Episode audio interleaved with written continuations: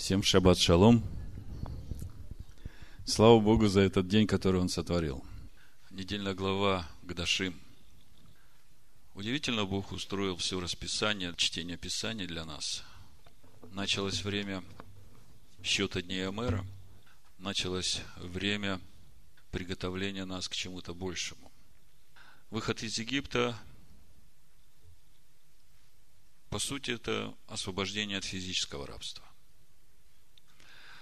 А встреча со Всевышним, она требует э, определенной внутренней работы каждого из нас, чтобы очистить душу нашу, осветить ее. Обратите внимание, как начинается глава. Бог обращается к Моисею и говорит, объяви всему обществу сынов Израилевых. В Торе вот это вот всему обществу написано таким образом, что Эль-Коль, Эдат, Бне Израиль. Э, то есть, э, часто в Торе слышно такое обращение, скажи сынам Израилю, да? А тут э, всему обществу, да? То есть, всем, и большим, и маленьким, и познавшим, и не познавшим, всему обществу вместе. Всем, всем, всем, без исключения. Обращение такое. Скажи им, святы будьте, ибо свят я, Господь Бог ваш. И вот это повеление, святы будьте, оно в себе несет какое-то действие со стороны тех, к кому это повеление обращено. Скажите, это обращение можно назвать заповедью?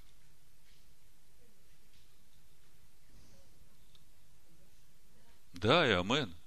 Это заповедь. Я бы сказал, что это очень большая заповедь. То есть, э, когда Бог говорит, будьте святы, то нам хотя бы нужно иметь разумение, а что это значит быть святым. Правда? Вот на сегодняшний день, если посмотреть христианские источники, то там нету такого ясного разумения, понимания святости даже уже одно то, что Бог обращается ко всему обществу израильскому, ко всем сынам, независимо от того уровня познания и от той святости, в которой каждый из них, он просто к каждому обращается. Будьте святы. И поскольку это обращение ко всему обществу, то значит, каждый в том месте, где он находится, вот в той среде, где он живет – он должен быть святым. И вот это слово «быть святым», оно уже изначально в себе как бы подразумевает такой смысл, что речь не идет о полноте святости, потому что свят только Всевышний. А речь идет о том стремлении к святости, и это стремление должно быть постоянным по мере нашего возрастания и познания этой святости. Вы понимаете? Тогда, если мы сегодня начнем смотреть э, виды святости, которые проповедует э, христианская теология, в частности, отшельничество, то это совсем не попадает в то, что Бог говорит в Торе. То есть, суть святости – это отделение, да? Знаете, да? Суть святости – надо отделяться. И вот э, человек, значит, понимает это отделение – как удаление от э, общества, от людей, жизнь в отшельничестве. И вот э, таких людей, значит, возводят в канон, называют их святыми. Об этом ли Бог говорит, говоря, будьте святы? Мне очень проговорила еврейская неделя на недельную главу Торы Гдашим. Здесь вступление пишется, глава Гдашим начинается словами «Святы будьте, ибо свят я, Бог, всесильный ваш». За этим следуют десятки заповедей, исполнением которых еврей может осветить себя и связать себя с божественной святостью. Я хочу, чтобы вы вот это э, мышление, вот эту последовательность отметили у себя – Значит, Бог говорит, будьте святы. И по сути эта недельная глава, она ключевая во всей Торе. Она охватывает практически большую часть заповедей, о которых говорится в Торе. И, значит, Бог говорит, будьте святы, и дальше дает заповеди, которые надо исполнять, заповеди, которые будут человека отделять, заповеди, которые в конечном итоге свяжут человека со Всевышним. То есть начинается путь «будьте», это значит э, требование ко мне, каждому из вас. Стремиться быть святым. Что такое святое? Что значит быть святым? Но, скажем, для нас проще определить, что является не святым. Правда? Как бы это мы легче чувствуем в своем сердце. Э, даже словами трудно сформулировать, но мы понимаем, что вот этот вот сериал, это не святое. Вот этот вот разговор, в котором я сейчас присутствую, это не святое. Вот эта вот книга, которую я читаю, вот это не святое. Я понимаю, что все, что не святое, мне надо от этого удаляться. И когда я от этого удаляюсь, тогда я отделяюсь от этого.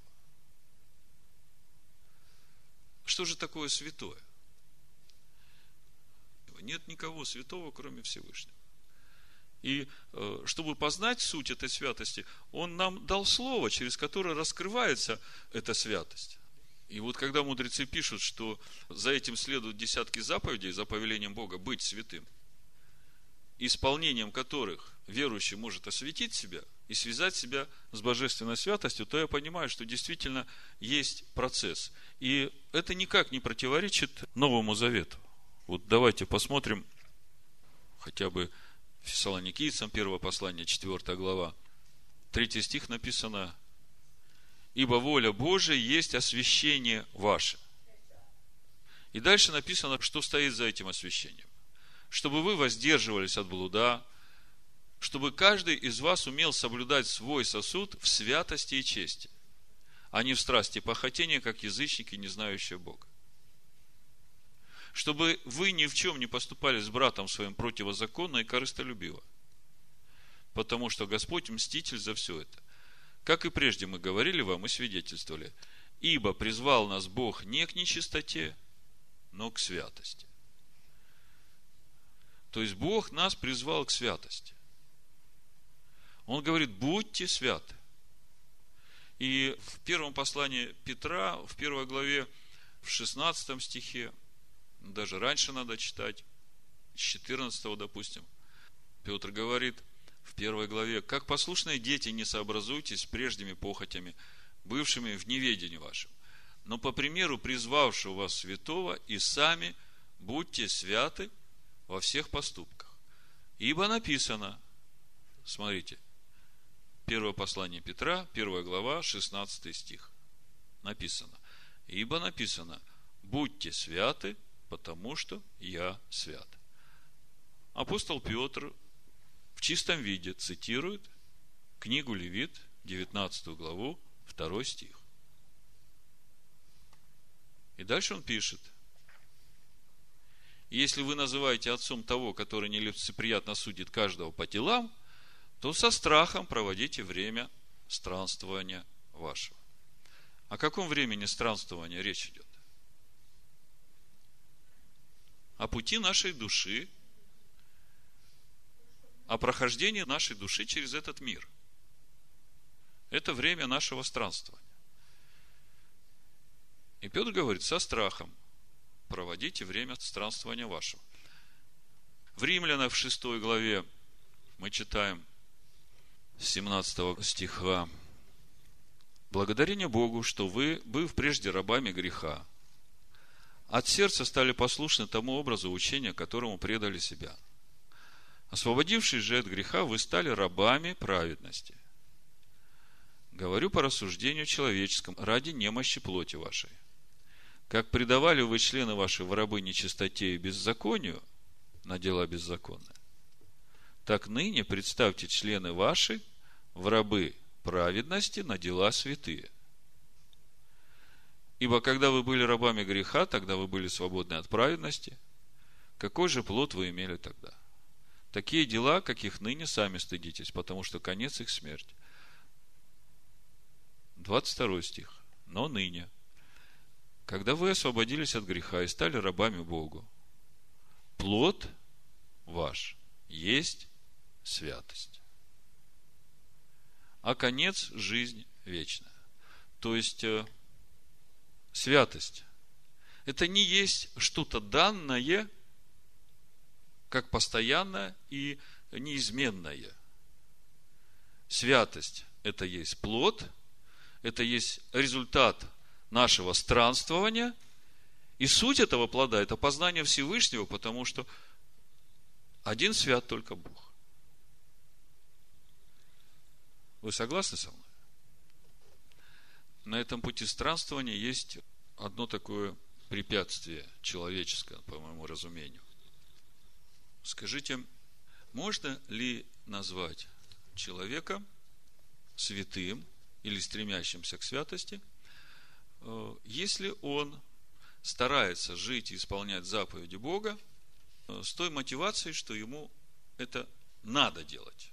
То есть э, снаружи он как бы праведный, да, он все делает по правде законной, он все делает правильно, но мотивация у него, скажем, допустим, в Израиле мотивация, он будет соблюдать шаббат, он не будет э, есть некошерного, и все только для того, чтобы сохранить свой статус э, принадлежности к, к общине, да? Мотивация, значит, сохранить принадлежность к общине, потому что это подразумевает какие-то льготы, да? Есть много других мотиваций. Да?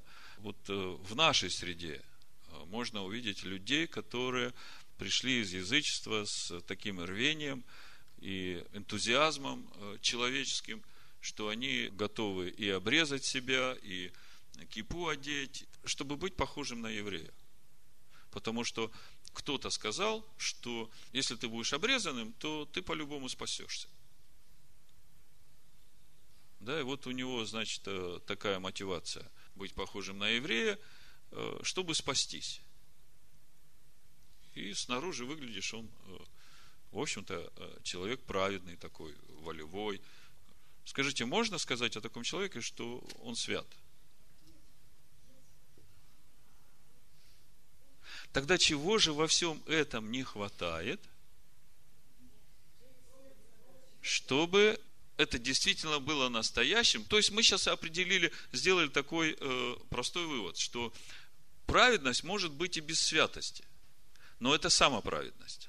Но когда есть истинная святость, то тогда есть и истинная праведность.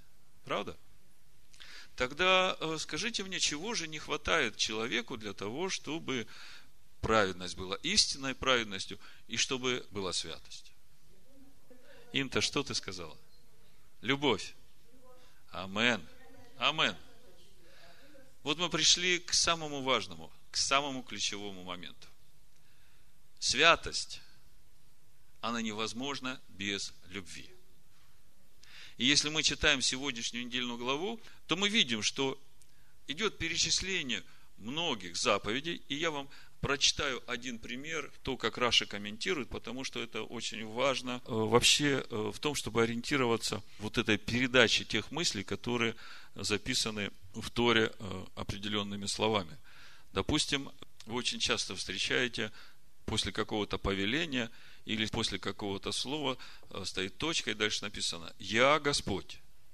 Да? И вот, вот это «Я Господь» это очень много значит – я попробую вам сейчас прокомментировать вот один из примеров э, в заповеди о почитании родителей, что значит вот эта фраза «Я Господь», и потом мы придем к 18 стиху, когда э, речь уже идет о заповеди любви к ближнему. То есть, э, если в общем сказать тему, о чем я буду сегодня говорить или о чем я говорю, то проповедь могла бы назваться так. Будьте святы, или люби ближнего, как самого себя.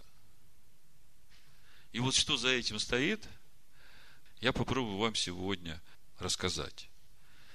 Я сегодня утром за завтраком супруге своей говорил, знаешь, вот то, что мне Бог э, показал, оно такое нежное и хрупкое внутри меня.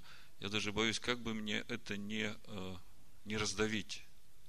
вот чтобы это сохранить и вот э, донести до вас и самому в это вникнуть. Поскольку для меня это настолько новое, что я благодарен Всевышнему, что Он открыл это нам. Начнем э, с 19 главы Левит. Пусть каждый человек боится своих матери и отца, и соблюдайте мои субботы. Я, Господь Бог ваш. Очень такая, как бы, э, странная связь э, отношения к родителям, заповедь о шаббате и «Я Господь Бог ваш». Что это все значит? Вот послушайте, что комментируют мудрецы. Тора поставила заповедь о соблюдении субботы рядом с заповедью о страхе перед матерью и отцом. Всевышний говорит, хотя я и предостерег тебя, чтобы ты боялся отца. Все же, если он прикажет тебе нарушить субботу, не слушай его – и тоже касается всех заповедей. То есть, это место мудрецы комментируют так. Ты должен почитать своих родителей и даже бояться их. Но если они тебе будут говорить, чтобы ты нарушил субботу или нарушил какую-то заповедь, то ты не слушай меня. Поэтому сказано, я, Господь, Бог ваш, тире, и ты, и твой отец, обязаны почитать меня. Поэтому не слушай его, когда он велит приступить мои заповеди. А в чем проявляется страх перед родителями? Ответ. Не садиться там, где обычно сидит родитель. Не говорить, перебивая его. И не противоречить ему. А в чем заключается заповедь почитания родителей? Кормить и поить их, одевать и обувать, встречать и провожать. Вот так коротко комментируется этот стих. Это Раши. Значит, дальше идет у нас много заповедей. И сразу после заповеди о субботе идет заповедь об отношении к идолам. И опять написано «Я, Господь Бог ваш». Я не буду комментировать. Вы все понимаете. И вот пятый стих очень особенен тем, который начинает показывать, каким образом возможно прихождение или достижение святости. Потому что мы уже говорили, что можно просто выполнять заповеди как работа, потому что надо. И тогда это не приближает к Богу и ничего не дает человеку, кроме самоправедности. Смотрите, как написано. Когда будете приносить Господу жертву мирную, то приносите ее, чтобы приобрести себе благоволение. Здесь очень много комментариев на этот стих. Я скажу коротко, чтобы вы понимали, о чем речь идет. Ну, к примеру, вы встречаете шаббат. Накрываете стол, и, ну, у вас мотивация такая. Ой, сегодня дети соберутся – Хочется, чтобы им вкусно было. Хочется, чтобы они порадовались вот этому нарядному столу, и побыли мы все в теплой, дружной компании. Так редко все вместе собираемся, хотя бы в шаббат. Да? Тогда для кого ты стол накрываешь? Вы понимаете? Для себя. А вот здесь вот написано, а, потому что шаббатный стол это тоже жертва, мир. Но, скажем, она не в такой степени мирна, когда храмы, когда мы приносим в жертву животное мирно, как в благодарность за то обилие чудес, которые Бог сделал. Но написано, приноси Господу жертву мирную так, чтобы обрести благоволение. То есть ты должен эту жертву принести Всевышнему, то есть вот это все, что ты делаешь, ты это делаешь ради него, не потому что надо, и не потому что муж сказал, что сегодня шаббат, сегодня стол должен накрыт, а потому что ты его любишь. Мы святость связали с любовью. Правда? Во. И когда ты вот так будешь готовиться к шаббату, накрывать стол, Конечно, здорово, что дети во всем этом будут участвовать. Но самое главное, Всевышний будет в этом участвовать. А если он будет в этом участвовать, тогда и дети твои осветятся. Вот как начинается глава Гдашим. Будьте святы. Вот Бог показывает этот путь. Как мы можем достигать святости. Все, что ты делаешь, ты должен делать так, чтобы приобрести благоволение у Всевышнего. И суть того, что значит приобрести благоволение, то есть ты должен это делать не потому, что надо, не потому, что хочешь порадовать кого-то, не потому, что хочешь выглядеть перед кем-то праведным, а потому, что ты его любишь. И ты это делаешь для того, чтобы его порадовать. Дальше еще идет перечисление заповедей. И они как бы шаг за шагом, шаг за шагом отделяют. Отделяют нас от всего несвятого, от всего нечистого и приближают нас к Богу. И вот теперь мы подошли к ключевому моменту. Мне хочется, чтобы сегодня вы услышали то главное из всего, что я хочу вам сказать. Знаете, когда я читаю некоторые места Писания в Новом Завете, ну, к примеру, вот я Петра уже цитировал, да, первую главу, первое послание. Я прочитаю. Как послушные дети, не сообразуйтесь с прежними похотями, это 14 стих 1 Петра, 1 глава, бывшими в неведении вашем, но по примеру призвавшего вас святого, и сами будьте святы во всех поступках – Скажите мне, вот после всего, что я уже сказал, что значит сами будьте святы во всех поступках. Значит, все, что ты делаешь, ты это делаешь пред Всевышним, как бы в стоянии перед Ним, и потому что ты Его любишь. Да? И вот через это приходит святость в твоих поступках. Ибо написано, будьте святы, потому что я свят – и если вы называете отцом того, который нелицеприятно судит каждого по делам, то со страхом проводите время странствования вашего, зная, что нетленным серебром или золотом искуплены вы от суетной жизни, преданной вам от отцов, но драгоценную кровью Машеха, как непорочного чистого агнца, предназначенного еще прежде создания мира, но явившегося в последние времена для вас – уверовавших через него Бога, который воскресил его из мертвых и дал ему славу, чтобы вы имели веру и упование на Бога. И вот этот дальше 22 стих следовало бы читать как продолжение 17 стиха. То есть, со страхом проводите время странствования вашего, да? Дальше э, Петр говорит, потому что у вас уже есть сила, вы искуплены, вы освящены, и суть вот этого странствования нашего послушанием истине через Духа, очистив души ваши к нелицемерному братолюбию, постоянно любите друг друга от чистого сердца, как возрожденное не от тленного семени, но от нетленного, от Слова Божия, живого и пребывающего века.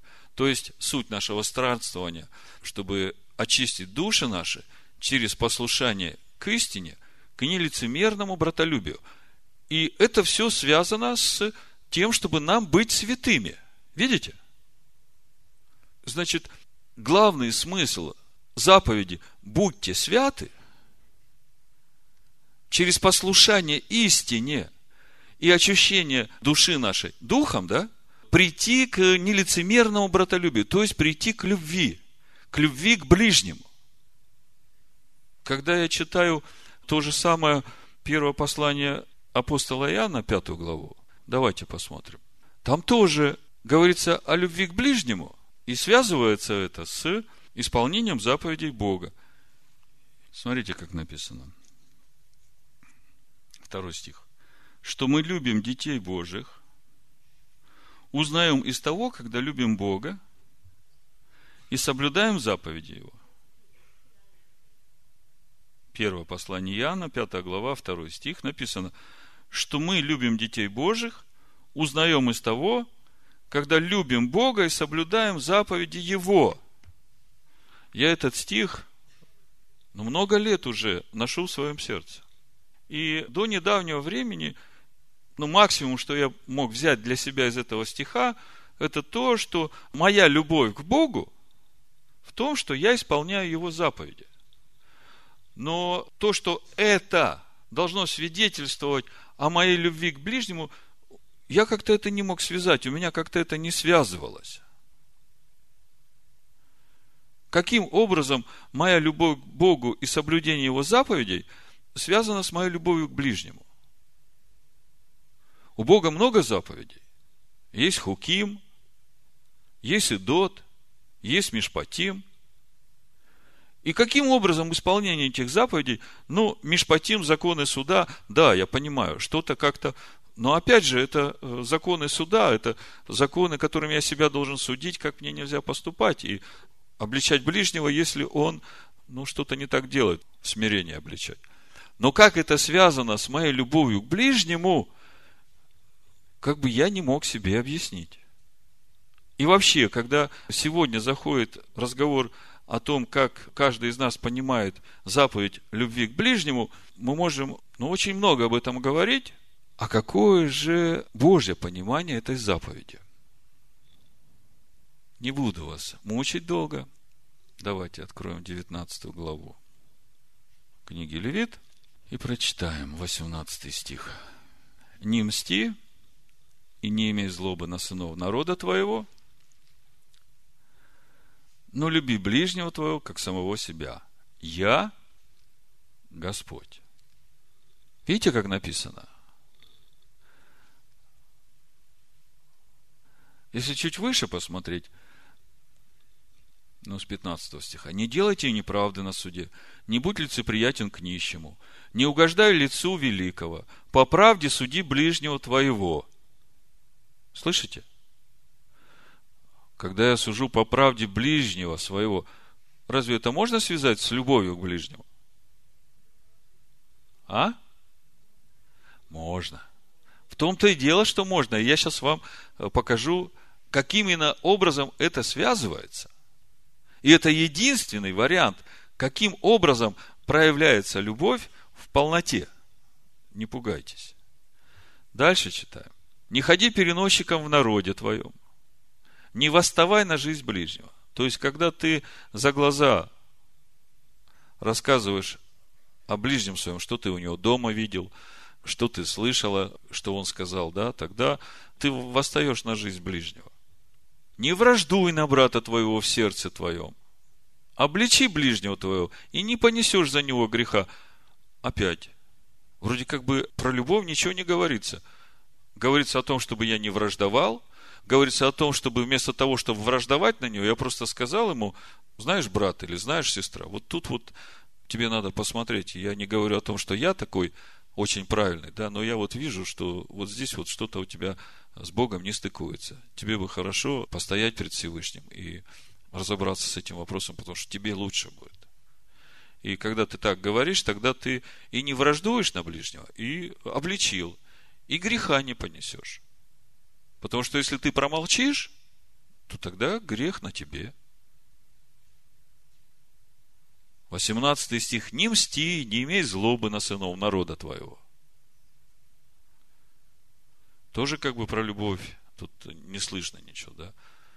И дальше написано, но люби ближнего твоего, как самого себя. И вот сейчас у нас два вопроса, на которые нам надо ответить. Первый вопрос, что значит любить ближнего, как самого себя? А второй вопрос, а кто мой ближний? Начнем с первого вопроса. Вы помните эту заповедь, когда язычник пришел сначала к Шамаю и попросил его научить э, всей Торе, пока он будет стоять на одной ноге. Шамай его прогнал, а потом он пришел к Гилелю, тоже известный мудрец, который жил буквально накануне рождения Машеха. Причем Шамай, он вырос в Иерусалиме. И у него была своя школа, он учил чистоте жизни по заповедям. И его беспокоил еврейский народ. Он к язычникам вообще, как бы, э, это не его сфера деятельности была. А Гилель до 40 лет он э, жил в Вавилоне. И он имел много контактов с язычниками, и он понимал важность вот этой заповеди Всевышнего нести свет язычникам. Поэтому у него совсем другая позиция была по отношению к язычникам. Он как бы чувствовал себя обязанным нести этот свет язычникам. А потом он, когда достиг определенных уровней знания в Вавилоне, он понял, что ему нужно расти, и для этого надо идти уже в Святую Землю. Он пришел потом э, в Израиль и учился в Иерусалиме уже у мудрецов того времени. Так вот, э, когда пришел к нему этот язычник, вы знаете всю эту историю, он сказал, ну, на эту же просьбу язычника научить его Торе и ввести в веру иудейскую, пока он будет стоять на одной ноге. Он сказал, не делай другому того, что тебе ненавистно, в этом вся Тора, а все остальное комментарии. Иди и учись. И именно таким образом Гилель прокомментировал эту заповедь «Люби ближнего твоего, как самого себя. Я Господь. Но другие мудрецы все время размышляли, в частности, Рави Акива все время размышлял над тем, почему Гилель сказал, что любить ближнего, как самого себя, в этом вся Тора. И он рассуждал так. Но кроме взаимоотношений с ближними, есть же много в Торе других заповедей. И праздники Господни, да, и законы нечистоты, и они никак не относятся к взаимоотношениям к ближним. Почему же Гилель сказал, что в этом вся Тора? И вдруг он понимает, что если самый твой ближний это Всевышний, то есть люби Всевышнего как самого себя, то тогда действительно можно сказать, что в этом вся Тора. И получив это откровение и понимание – сразу раскрылась вот эта глубина вот этой заповеди «люби ближнего своего, как самого себя». Как ее понимать? Ну, как Бог ее понимает. И вот комментируют так. Любить ближнего, как самого себя, ну, если дальше не читать, то можно сказать, что да, не делай другому того, что ненавистно тебе, да? А дальше иди учись. Но когда ты читаешь «люби ближнего, как самого себя», «Я Господь», слышите? То тогда эта заповедь раскрывается значительно глубже. Помните, мы комментировали заповедь о любви к родителям «Я Господь». Вот здесь вот та же самая мысль. Когда мы читаем «люби ближнего твоего, как самого себя, я Господь, это значит, что любить ближнего нужно так, чтобы ближний имел Всевышнего в своем сердце, своим Господом, так же, как и у тебя.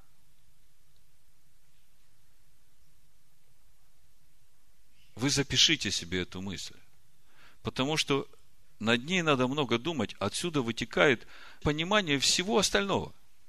Значит, если просто – то любить ближнего, как самого себя, это значит любить ближнего так, чтобы его отношение ко Всевышнему стало таким же, как и твое, чтобы Всевышний и в его сердце занимал такое же место, как и в твоем. И это процесс. Значит, любовь к ближнему, главная суть, это приведение ближнего ко Всевышнему.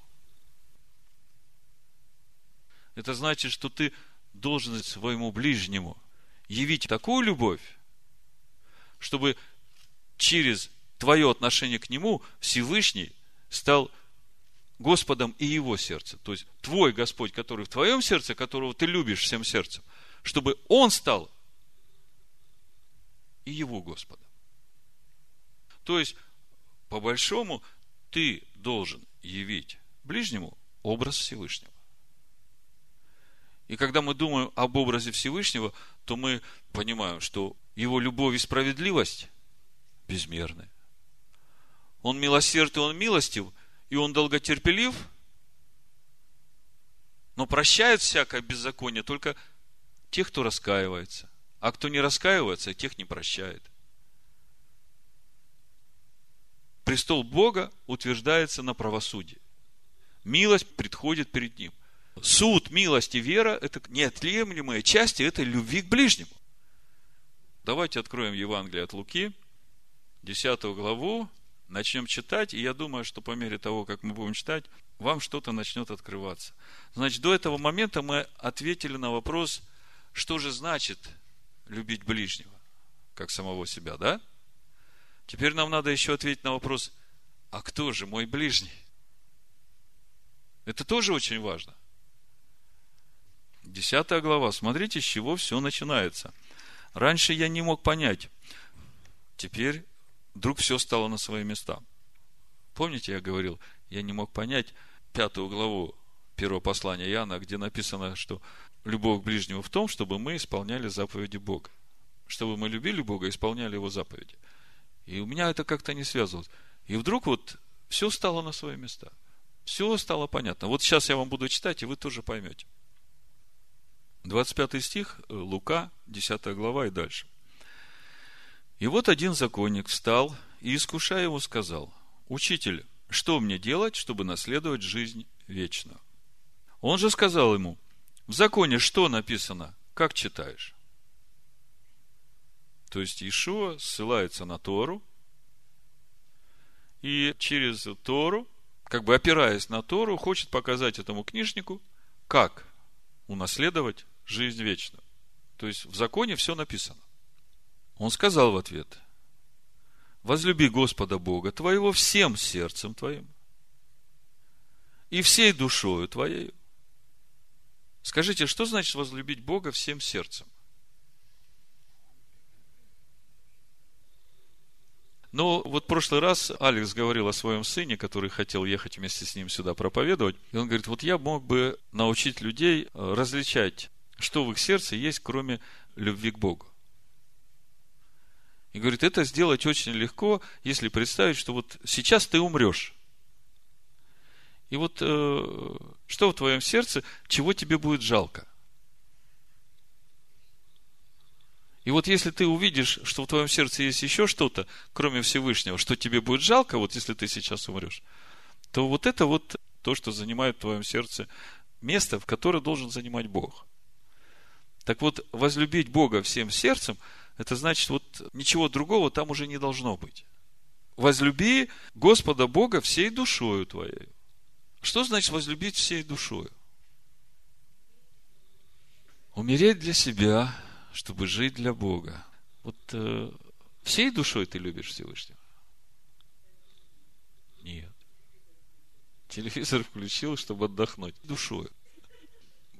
То, что это нас цепляет, это говорит о том, что есть направление, в котором нам надо работать. Слава Богу. Дальше. Я хочу, чтобы вы четко представляли, что значит возлюбить Бога всем сердцем, всей душою, всей крепостью твоей. Вот как вы понимаете, возлюбить Бога всей крепостью? Ну что такое крепость? Это руки твои, ноги твои, это все, что ты делаешь. То есть твое тело – это жертва Всевышнему. Если ты всем телом своим, всей крепостью своей служишь Всевышнему, то тогда уже не, не должно быть этих мыслей. Я не могу, я устал. Правда? Конечно. Всем разумом твоим возлюби Всевышнего. Вот сегодня Лена свидетельствовала о той победе, которую дал ей Всевышний. Освободила мысли свои, разум свой от всякой нечистоты, от всех этих... А телевизор смотришь? О, видите как? Одно с другим связано, потому что вот все, что в глаза входит, помните, я вам читал Исаию 33 глава, 15 стих, ну, с 14. Исаия 33 глава, с 14. Устрашились грешники на Сионе трепет овладел нечестивыми. Кто из нас может жить при огне пожирающем? Кто из нас может жить при вечном пламени? Смотрите, для грешников это огонь пожирающий. Для грешников это вечное пламя, да? Они же на сегодня сейчас все там э, Помните, я как-то вам рассказывал, что в Царстве Божьем сейчас и, и злые, и добрые. И вот уже приходит время, когда э, эти злые грешники на сегодня, им страшно станет. Они начинают понимать, что при этом огне пожирающем, огне закона они жить не смогут. Потому что они всячески всю жизнь отделяли себя, говорили, что от закона проклятие. И вот Бог говорит через Исаию, значит, кто может жить на сегодня? Тот, кто ходит в правде и говорит истину, кто презирает корость от притеснения, удерживает руки свои от взяток, затыкает, смотрите, уши свои, чтобы не слышать о кровопролитии. Вы когда новости включаете, больше всего о чем вы слышите? О кровопролитии. Правда? И чем страшнее новость, тем она в топе выше места занимает. И это вот э, надо это давать народу, да? А пророк говорит, затыкать уши свои, чтобы не слышать о кровопролитии. Вот иногда, когда я смотрю эти новости, да, я это вижу, я Деборе уши затыкаю. Надо и себе тоже. Понимаете? Мы как бы думаем, что мы взрослые, мы можем через это пройти, там мы всякое видели, да?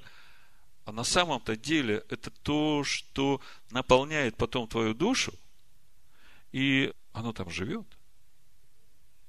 И это как нечистота уже. И ты тогда уже всей душой не можешь возлюбить Всевышнего.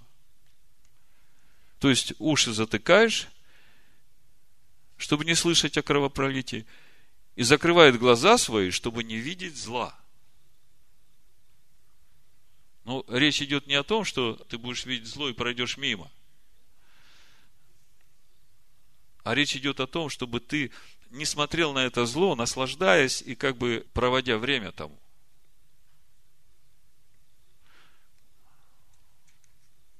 Возвращаемся в Луку, 10 главу, 27 стих – Значит, мы как бы немножечко так своими словами поговорили о том, что значит возлюбить Господа Бога своего всем сердцем своим, всей душою своей, всей крепостью своей, всем разумом своим.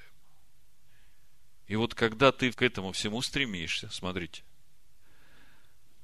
написано, и ближнего твоего, как самого себя – и только что мы сделали для себя большое открытие, что суть моей любви к ближнему в чем? Чтобы он имел Всевышнего в своем сердце, таким же Господом, как он в твоем сердце, когда ты его возлюбил всем сердцем, всей душой, всем разумом, всей крепостью. Ишо говорит ему, правильно ты отвечал, так поступай и будешь жить. Но он, желая оправдать себя, сказал Ишу, а кто мой ближний? То есть, как бы у этого книжника понимание того, что значит любить ближнего как самого себя, у него уже с этим вопросов нет. Он понимает, что к ближнему надо относиться так, чтобы через эту любовь к нему Всевышний стал центром и заполнил все сердце моего ближнего так же, как и мое. И тогда у него вопрос, а кто мой ближний? Кого я должен так любить? Ишуа рассказывает притчу. Очень глубокая притча. Слава Богу. На это сказал Ишуа. Некоторый человек шел из Иерусалима в Ерехон и попался разбойникам, которые сняли с него одежду, изранили его и ушли, оставившие его едва живым. По случаю один священник шел той дорогой и, увидев его, прошел мимо. Также и левит, быв на том месте, подошел, посмотрел и прошел мимо. Самарянин же, некто, проезжая, нашел на него и, увидев его, сжалился. И подошед, перевязал ему раны, возливая масло и вино, и, посадив его на своего осла, и привез его в гостиницу, и позаботился о нем. А на другой день, отъезжая, вынул два динария, дал содержателю гостиницы и сказал ему, позаботься о нем, и если издержишь что более, я, когда возвращусь, отдам тебе. Кто из этих троих, думаешь ты, был ближний попавшемуся разбойником? Он сказал, оказавший ему милость. Тогда Ишуа сказал ему, иди и ты поступай так же. Но первое, что меня впечатлило, раньше я об этом не думал. Самарянин. Если смотреть на Израиль э, глазами того времени, когда жил Иешуа, то самаряне, по сути, это были те народы, которых ассирийский царь заселил после того, как 10 колен выселил в Ассирию. Да? И с тех пор они там живут. То есть они, в общем-то, к сыновьям Иакова никакого отношения не имеют. В четвертой книге Царств, в 17 главе описано, что когда они стали там жить, львы их начали рвать, раздирать, и они попросили у царя ассирийского прислать священников этой земли, чтобы они их научили поклонению Богу этой земли. И там написано очень интересно, пророчески, что с тех пор эти э, люди, которые там жили, они и Богу этой земли поклонялись, и своим богам поклонялись, и дети, и дети детей, и по сей день так. И вот э, у пророков написано, что Галилея – это Самария, да? Галилея языческая увидела свет. То есть, когда мы смотрим в Писаниях, и мы видим, что Иешуа всячески скрывал свой статус Машеха от иудеев – вы читали в Евангелии не один раз, не говори, да, иди не говори, кто это сделал. То есть, когда он был в Иудее, если вы внимательно посмотрите, он всегда старался не открывать свое посланничество, потому что если бы иудеи удостоверились, что он Машех, да, тогда бы все было по-другому. А он знал, что он послан как раз вот в первую очередь в Галилею, то есть ко всем народам. То есть, это его служение, первый приход. А уже второй приход, это для иудеев, которые после первого пленения вернулись из Вавилона. Вот тогда евреи стали называться иудеями. Так вот, смотрите, самарянин, то есть мы с вами, вот большинство из нас, мы самаряне, потому что мы пошли на духовную территорию сыновей Иакова, да, и вот нам сейчас нужно на глазах этих священников и левитов показать истинную святость и истинную любовь. И вот эта притча как раз об этом. И смотрите, что делает самарянин. Он видит человека, который нуждается в помощи. Пока самарянин ехал в своем путешествии там из Самарии до Иерусалима, да, ему встречалось много людей. Может быть, те же самые и левиты, и священники тоже встречались. Но он им не предлагал свою помощь он предложил свою помощь тому, кто нуждается. Это очень важное правило. Мы очень часто пытаемся свои ценности и свою помощь предложить тем, которые вообще в этом не нуждаются. В вашем сердце живет Господь. И где бы вы ни шли, во всякое время, у вас на пути будут встречаться люди – на вашем пути, которые действительно будут нуждаться в помощи, и вы в сердце своем это будете знать. Так вы знаете, вот это ближний. Вот это вот тот ближний, которому ты сейчас должен явить образ своего Бога. Причем не словами. Ты должен ему просто показать своего Бога. Каждый человек, которого вы встречаете на своем пути, и вы в своем сердце видите, что этот человек нуждается. Отнеситесь к нему как к ближнему. Люби ближнего своего, как самого себя. Ну вот мы сегодня с вами разобрали два главнейших вопроса всей Торы. Будьте святы. И для того, чтобы быть святым, надо любить Всевышнего всем своим сердцем, всей душой, всем разумом всей крепостью своей. И люби ближнего своего, как самого себя. И для того, чтобы любить ближнего, как самого себя, нужно делать все, чтобы тот Всевышний, который в твоем сердце, чтобы он и в его сердце таким же был Всевышним.